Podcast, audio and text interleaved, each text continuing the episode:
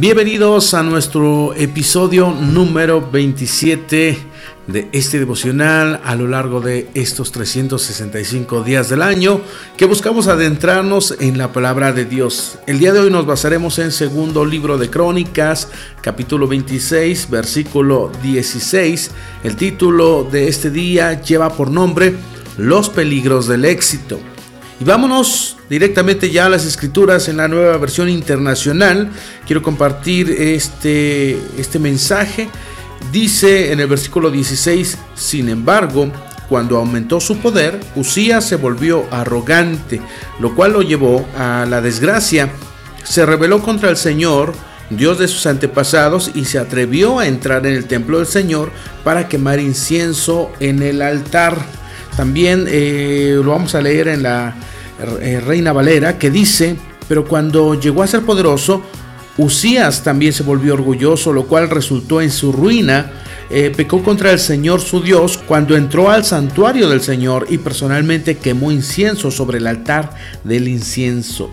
Qué increíble es la sabiduría de la Biblia. Cada escritura, cada mensaje que leemos es sin duda impresionante. Ayer volví a leer esta historia del rey Usías y los hechos de su reinado están relatados en, este libro de crónicas, en segundo libro de crónicas, en el capítulo 26. Te recomiendo que lo leas de una forma completa para que puedas entender mucho eh, lo que estamos tomando en cuenta de esta historia. El texto nos dice que Usías hizo lo recto ante los ojos de Dios, como lo vemos en el versículo 4 del capítulo 26. Sin duda, un comentario refrescante en medio de la perversa actitud de muchos otros reyes de Israel que se habían desviado. Él persistió en buscar al Señor todos los días de la mano, ¿verdad?, del profeta Zacarías en ese tiempo, como lo podemos ver en el versículo 5, y como resultado Dios lo prosperó eh, derrotando a los filisteos y a otros enemigos de Israel. Él edificó torres, cavó cisternas en el desierto para almacenar el agua, plantó viñedos y trabajó el campo. En pocas palabras, fue un rey que eh, se dedicó en cuerpo y alma a mejorar eh, eh, durante su reinado el pueblo de Israel. También acumuló gran cantidad de ganado, también desarrolló un ejército poderoso y también muy moderno, equipado con armas que ninguna otra nación tenía. Y luego de muchos años de reinado, su fama se extendió hasta muy lejos porque fue ayudado de una forma tan poderosa eh, hasta llevarlo a ser muy fuerte, como vemos en el versículo 15. Hoy estamos tomando un texto eh, que introduce una nota triste a esta maravillosa historia que estamos viendo acerca del rey Usías. Esos extraordinarios logros de toda una vida de esfuerzo y servicio en favor del, del pueblo de Israel acabaron afectando el equilibrio espiritual del rey Usías. Terminó destruyendo con sus propias prácticas abominables, todo aquello que había construido con tanto empeño. Y algo ocurre en el corazón de algunas personas que llegan a alcanzar la grandeza de sus proyectos eh, o que les son confiados, que les son permitidos administrar, comienzan a creer que son responsables de eh, que ese proyecto prospere y pierden de vista que cada victoria es un regalo del cielo.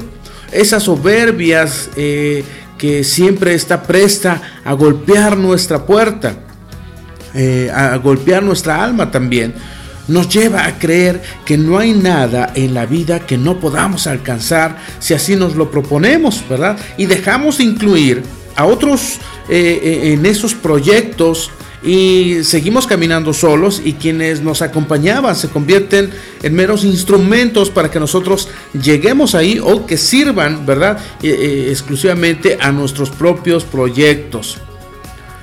Esta caída tristemente es solo cuestión de tiempo como lo que sucedió con el rey Usías. Él creyó que su autoridad real le daba licencia para poder entrar al templo, para poder ofrecer sacrificios sin respetar eh, todo el protocolo y quienes debían hacerlo. Los sacerdotes no pudieron impedir que eh, el rey hiciera este gran atropello y sin embargo Dios sí lo frenó, le envió una lepra que consumió su cuerpo y Por ende, él terminó solo y completamente aislado del pueblo que él había gobernado en algún momento de su vida. Imagínate, gobernó como 52 años.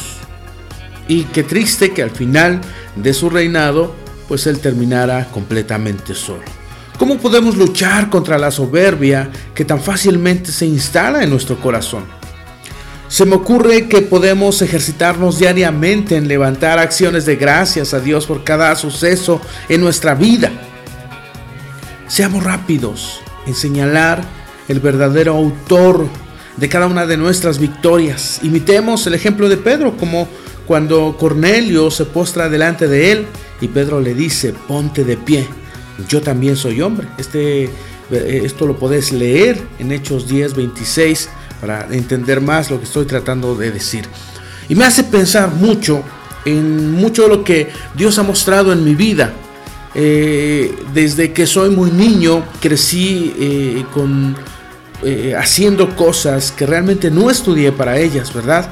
Eh, me siento privilegiado de tener eh, talento, conocimiento para poder realizar muchas cosas en cuestión de la tecnología, en cuestión de los proyectos que Dios me ha permitido realizar. Pero una de las cosas que, que siempre he buscado entender es que esto no es mío, no, no es algo que yo obtenga por mi bonita cara. Soy un hombre imperfecto, ¿verdad? Y todo el conocimiento, todo el talento que pueda tener es gracias a Dios. Hoy, en este tiempo, he entrado a la universidad, ¿verdad? Estoy aprendiendo mucho de lo teórico que en la práctica yo ya realizo. Pero una de las cosas que estoy convencido es que nada es mío. Nada de lo que yo sé, nada de lo que he podido hacer es mío. ¿Por qué? Porque entiendo que todo esto ha sido por el gran amor que Dios me tiene. Ciertamente, en algunos momentos de mi vida, eh, lo malentendí y eso me llevó a tomar malas decisiones, pero hoy en día estoy convencido de que nada de lo que tenga cerca de mí, sea conocimiento, sea la oportunidad de servir a su pueblo, es algo que yo me haya ganado, es algo que yo merezca. Creo que Dios en su infinita bondad me ha hecho parte de esto. ¿Por qué? Porque cuando nosotros sentimos que, que una iglesia crezca, que, que un ministerio prospere, que, que los proyectos sigan creciendo y abarcando más, pensamos que todo es nuestro y sentimos que el éxito ha llegado a nuestras vidas y nos olvidamos de lo más importante que es darle la honra y la gloria a Dios. ¿Cómo estamos en esa parte? ¿Cómo estamos en esa área? Creemos que nuestro ministerio, si diriges una iglesia, si tu iglesia está creciendo, ¿has pensado que es por Dios o piensas que es por ti? Si llevas un matrimonio que, que es una inspiración para otros, ¿piensas que es por ti, que es por tu esposa o piensas que es gracias a que Dios está en sus vidas? Cualquier proyecto que tú tengas y que estés desarrollando y que es exitoso, necesitas entender que es gracias a Dios y no a ti mismo, porque son los momentos en los cuales nosotros podemos llegar y volvernos arrogantes. Una de las cosas que le pido a Dios todos los días es que no permita que mi corazón se llene de orgullo y que crea que todo lo que hace es por sí mismo, sino que me lleve delante de Él a reconocer que todo lo que sé que todo lo que Él me ha permitido vivir y hacer es por el amor que Él me tiene. Nada es mío, todo es de Dios. Y quiero terminar con esta frase de A.W. Tozer que dice, Dios concede que sus siervos alcancen el éxito cuando ya no requieren del éxito para ser felices. El hombre que se exalta ante el éxito y se derrumba frente al fracaso es carnal. En el mejor de los casos, su fruto tendrá una lombriz que lo consuma. ¿Qué tal? Qué increíble lo que podemos aprender de Dios.